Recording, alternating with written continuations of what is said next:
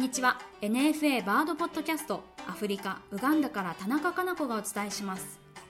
今日ご紹介するウガンダの鳥はオリーブツグミです。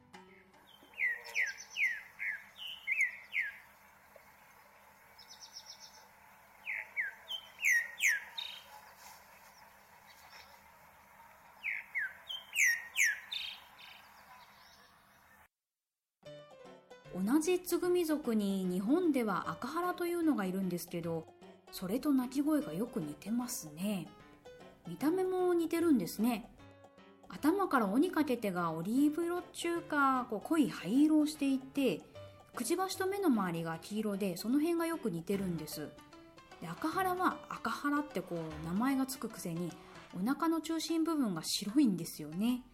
でこの部分がオリーブツグミは全体的にオレンジ色をしています。この鳥は東南アフリカに分布していてウガンダでは南西部と北東部の標高が高いところに分布してるんですね。同じツグミ族ではアフリカツグミというウガンダ全体に分布してるのがいまして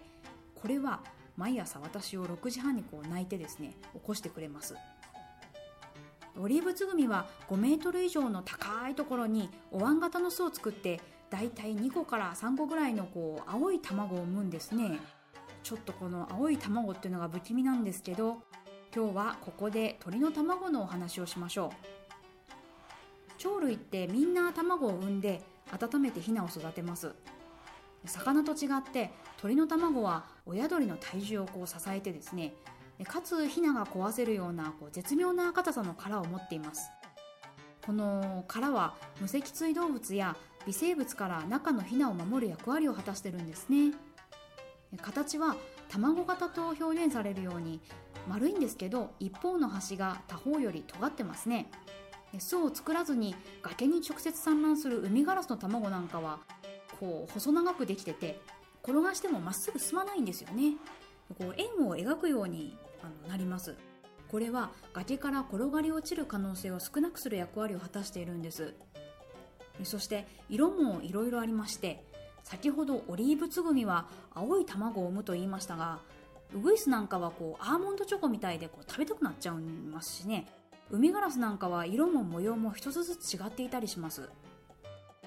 木の鱗なんかのこう暗いところに産卵する鳥は白い卵を産むのが多くてこれは親鳥が暗闇で間違ってこう卵を潰しちゃわないようにするためではないかと言われてるんですね。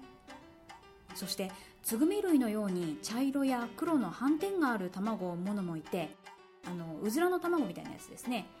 これは木漏れ日で影がチラチラするのにこううまく溶け込んで敵の目を欺くカモフラージュ効果と言われています。さらにこの斑点模様が卵の殻の強度を増しているんだそうです。ただ卵の色の理由についてはまだよく分かっていません。鳥はこう人が見られる可視光線以外の波長も見ることができるんで私たちの見た目で判断できないような秘密があるのかもしれませんね。以上今回はオリーブつぐみをご紹介しました。NFA バードポッドキャスト。この番組はナショナルフォレストリーオーソリティとネイチャーウガンダの協力でお伝えしました。